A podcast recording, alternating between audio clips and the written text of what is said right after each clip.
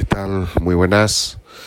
Hoy es el último día del año, día 31 de diciembre y bueno, seguimos aquí los cuatro confinados. La verdad es que lo estamos llevando bien. La pena es el tiempazo que está haciendo durante toda la semana y no poder salir de casa. Que aquí en Euskadi hemos pasado de inundaciones directamente a primavera-verano. Una locura.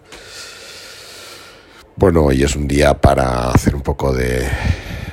para mirar atrás, hacer un poco de, resumen sobre lo vivido y bueno, a pesar de todo lo que nos está pasando, pues yo al menos por mi parte agradecido porque sigo siendo un afortunado, ¿no? Entonces no me puedo, no me puedo quejar, eh, a pesar de que ha sido un año intenso a nivel laboral y personal y, familiar también, muy marcado por la pandemia, pues bueno, pues eh, no, nos podemos, no nos podemos quejar.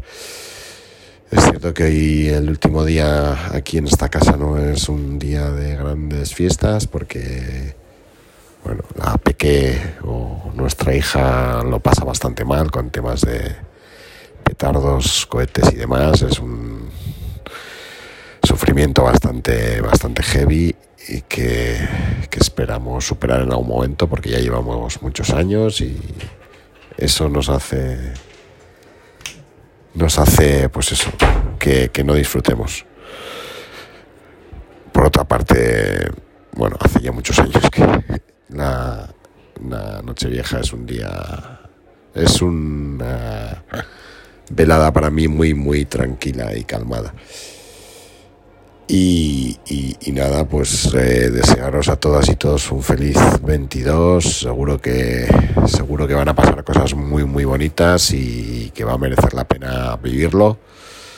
A tope con ello y, bueno, pues, pues que, que, podamos, que podamos reencontrarnos, que eso siempre es importante, el calor humano, que podamos ir a conciertos, algo que aquí echamos mucho de menos y, bueno, pues que, podamos también pasear mucho como en este 21 en la calle, en el campo, en el bosque, porque a mí personalmente es algo que me ha aportado un montón, me ha traído mucha, mucha, mucha paz y, y me ha sentado muy, muy bien, así que que con estas pues eh, me despido por hoy, segundo día de podcast.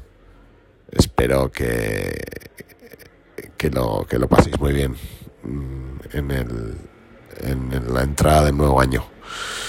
Un abrazo.